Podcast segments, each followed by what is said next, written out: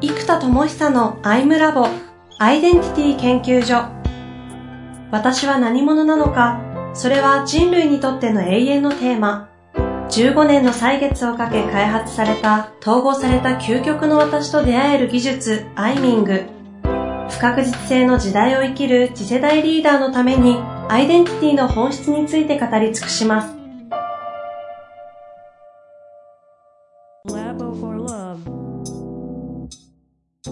こんにちは、遠藤和樹です。生田智久のアイムラボアイデンティティ研究所。生田さん、本日もよろしくお願いいたします。はい、お願いいたします。さあ、今日も、えー、行きたいと思いますが、前回の、えー、お話覚えておりますか？うん。え、エネカラーアプリをリリース目前にして、うん。その、孤力と、えー、チーム力を、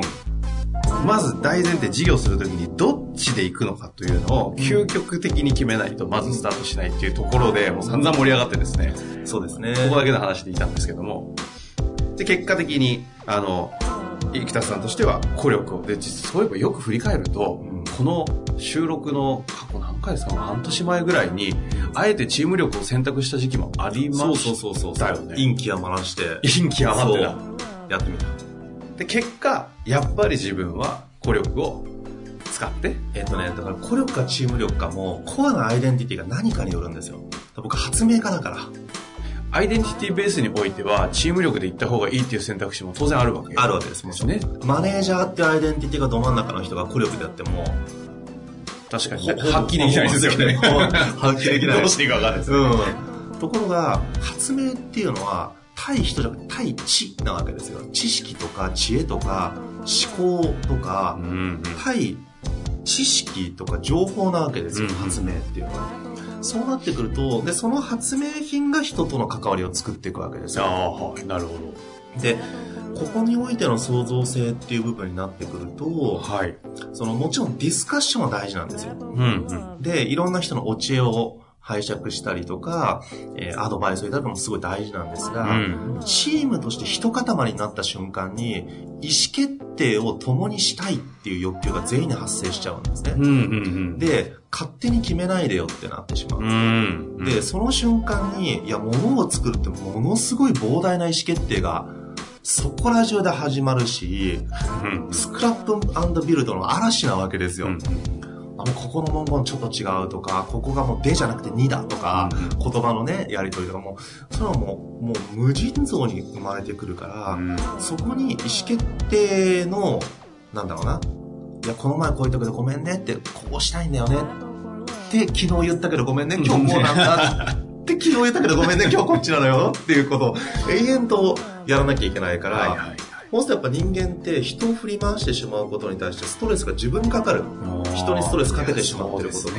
そうすると申し訳ないって思うし、ああ、じゃあそっか、ここはちょっとでもみんな頑張ってるし、こう、ここで手を打たないとちょっとモチベーションがこれ以上振り回したと持たないなって人間わかるから、うん、ある程度のものにしてしまう。だから、これがね、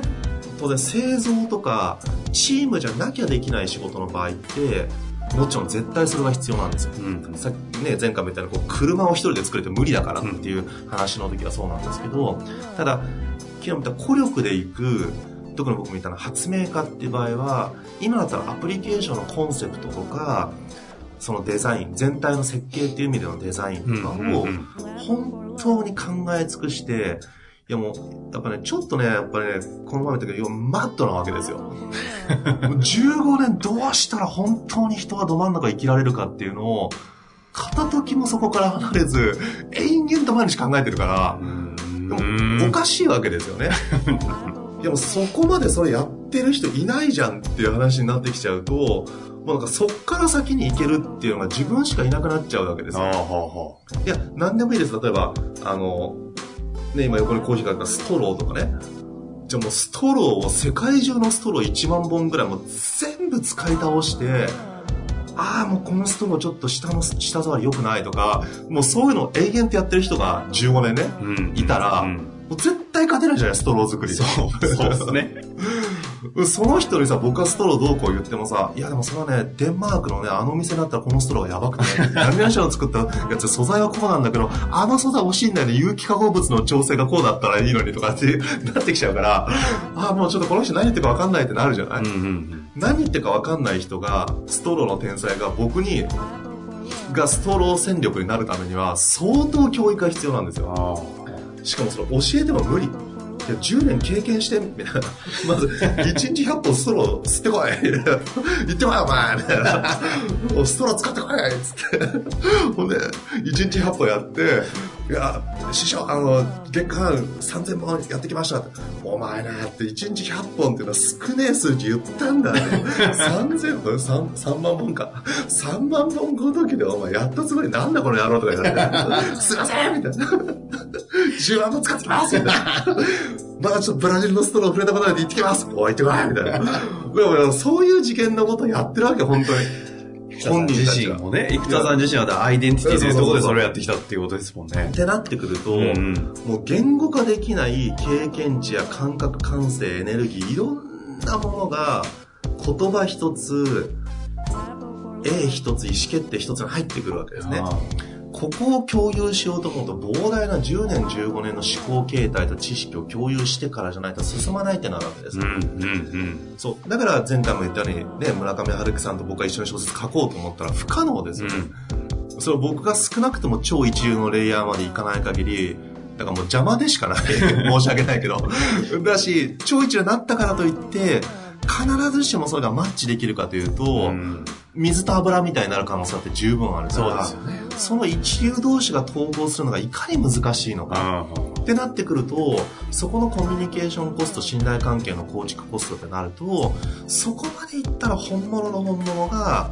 パートナーシップやチームで作れると思うんです。コンテンツとかアートの世界どうしてもアートとかコンテンツの世界ってあの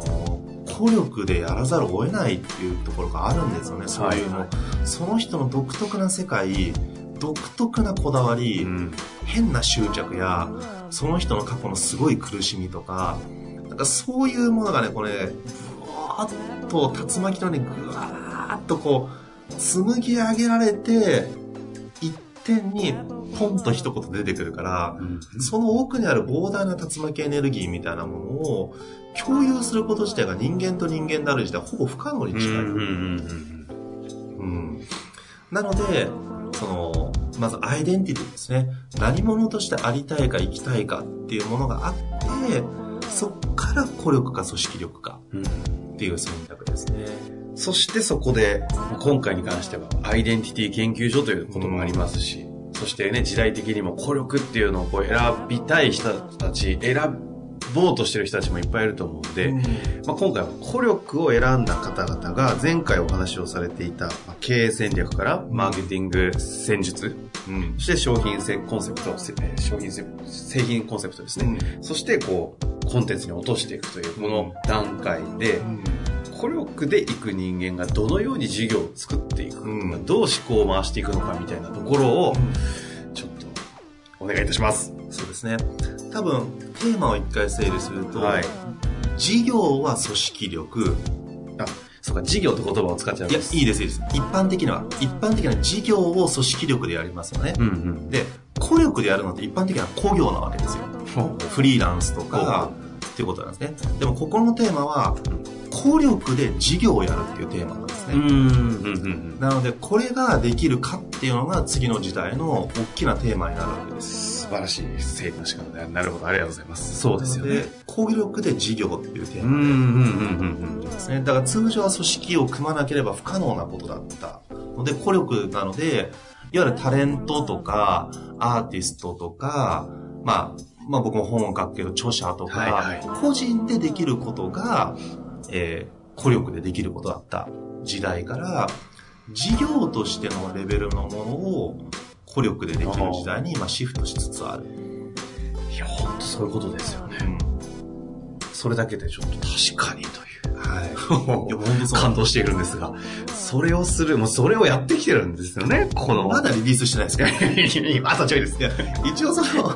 その、あの、うん、アントレプレナーっていう基準のアウトプットは正直出してないっていつも言いますよね。うんうん、つまり、一応孤力で発明ばっかりしながら、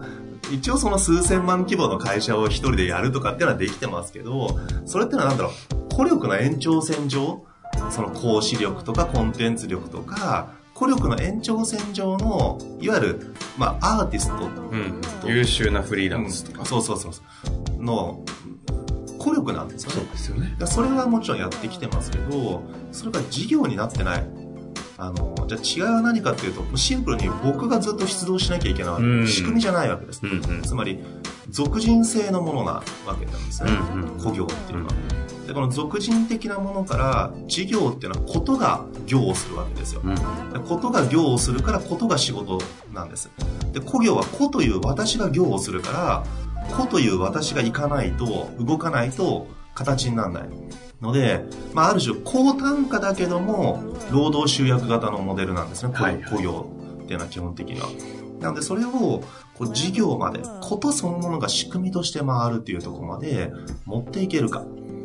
で、これが多分、5年前でも正直難しかったと思いますね。でも今、そしてこれから5年、10年っていうスパンで見ていくと、大きな組織と同等もしくはそれ以上の組織体。だからこれも組織の形が変わるのはモーターボート船団って言ったような形、はいはい、で、お互いが干渉せず、えー、ただ仕事にはフルコミットで、自分の持ち場はもう絶対やるぜっていう特化した形のモーターボート船団が10個も連なったら100人くらいの組織になっちゃいます、ね。うんうん、もしらベンチャーだったら100人ったら結構もう上場するぐらいの組織力ですから、ねうん、それぐらいの規模の事業、例えば数億から10億前後ぐらいの事業を、あの、多分直感的な感覚で言うと、4、5人で10億の会社で上場させるみたいなことをする人が、今後5年以内に出てくると思います。日本でも。恐ろしいことにおっしゃいますね。まあでもそれをね、仕掛けようとして、まあ上場はされないというふうには今のところ。ああ、僕じゃないですよ。僕は絶対上場しない。おっしゃってますけど。無理です。だからアイデンティティ上。もう人のお伺い立てなきゃいけない。もう無理なんです、僕。ごめんなさい。その話しちゃうと話それて進みません。そうです、ごめんなさい。今日は我慢してて。ごめんなさい。ごめんなさい、本当。でも、もうよっぽど無理だ。無理なんですね、それは。まあそんな中で、孤力として事業を、まあ、仕組みとして動かせる、うん、動かしていくために、そうそうどうしていくか。何が必要かってことですよね。はい、何が必要なんですか、えっと、どっから考えていいかすらわかんないですよ。まず何者かっていう軸が決まってないところ難しいです。で僕の場合発明家っていうのがもうあもう明確に決まっているからそこからスタートできるっていうのはやっぱダントツででかいですね。でそうなると仕事とは何かってことなんですよ。発明品が仕事をして初めて発明家、プロフェッショナル発明家と言えるわけなんですね。でも、今までは発明家はプロフェッショナル、それ単品でプロフェッショナルじゃないわけですよ。うんうん、結局、講師とか著者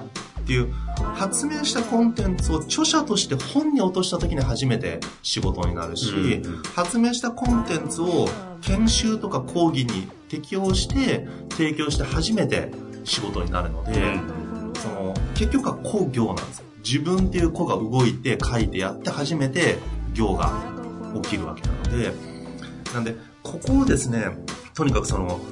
自分の仕事とは何か、業とは何かというのを、発明家は発明品が仕事をした時初めてプロフェッショナル発明家であると。いう、このプロフェッショナルアイデンティティ、自分のアイデンティティが〇〇だって言った時に、本当にそれ単品がプロフェッショナルとして機能した時って、何がどう売れて時にプロフェッショナルなのか。で、僕の場合発明品だけが仕事をしてくれた時に初めてプロフェッショナル発明家だ。うんうん、ここをまず定義することがダントツで重要です。そこから。そこから。なんかちょっとわかりやすく、例えば他のアイデンティティで、まあ、孤力でいけそうな、えー、アイデンティティいや、別に組織力でもいいです。例えばマネージャーの人だったら、はい、マネージメントしかしない。あ、マネージメントっていう言葉はちょっと経営っていう意味と組織マネージメントって両方出ちゃうけど、組織マネージャーとしてね。うんうん、つまり、なんか、もう組織マネージャーのことだけ。他のこと一切しませんと。あ、というやることを定義するってことですか？そう。だから例えば自分が日本中どの会社に行っても自分が入れば、マネージャーとしてその場にいれば、組織のパフォーマンスが常に20%は向上するから、じゃあ10億の会社だったら2億ぐらいアウトプットが、ほぼ大体出せますよっていうぐらいまで、マネージャーっていうのを特化してできるようになってきたら、マネージャープロフェッショナルですよね。でもその人が抜けちゃうと、なんかその人が夜飲んでくれてたとか、目に見えないいろんなことを天才の人ってやってるんですよ。朝一通ちょっと雰囲気変だなと思ったら、ちょっと LINE でいじってみたりとか、うん、なんか悪ふざけしてるかのように見えて、すごい心をケアしてたりとか、うん、すごいね、やっぱそういう人たちはね、きめ細やかなことを、しかも人に気づかれないようにやるからね、これまたにくいんですよ。素敵、それで。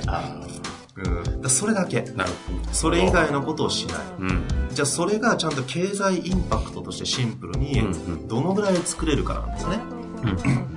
で、大体ど真ん中を行きたい人って僕もそうなんですけど、あの、収入っていうのはあんまりこだわらない人が多いですよね。うん、個人の収入っていうのはその、発明品のためのお金は僕はいくらでも欲しいんですけども、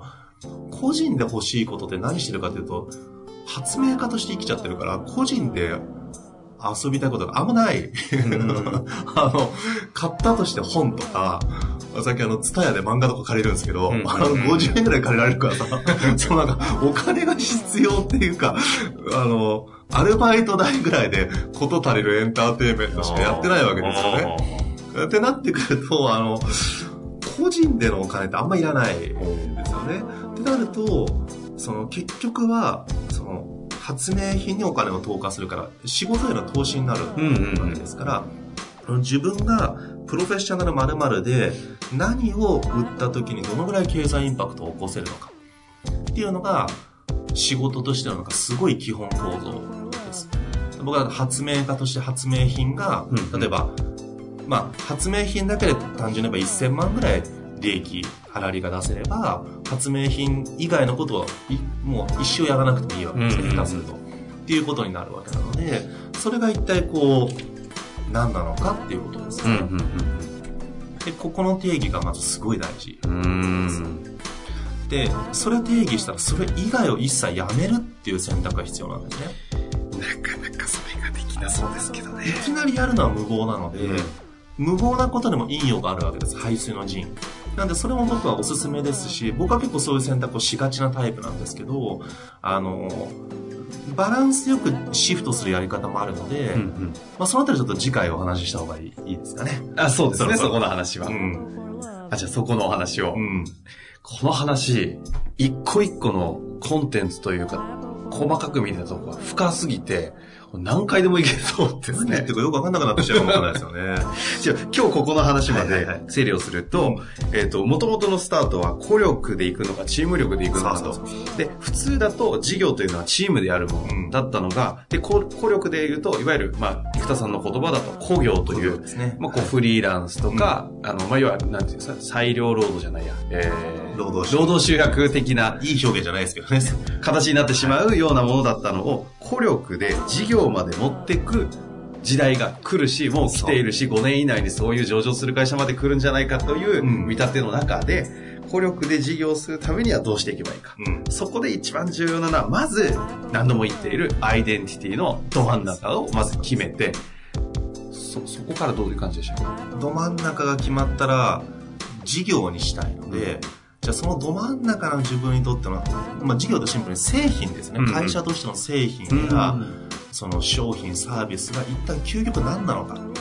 ど真ん中のこと以外のことをせずに、ど真ん中のこととしての製品って何か。ああ、なるほど、なるほど。ど真ん中ことしての製品は何かということを作るというか決めるというか。でこれシンプルで発明品、かだったら発明品。うん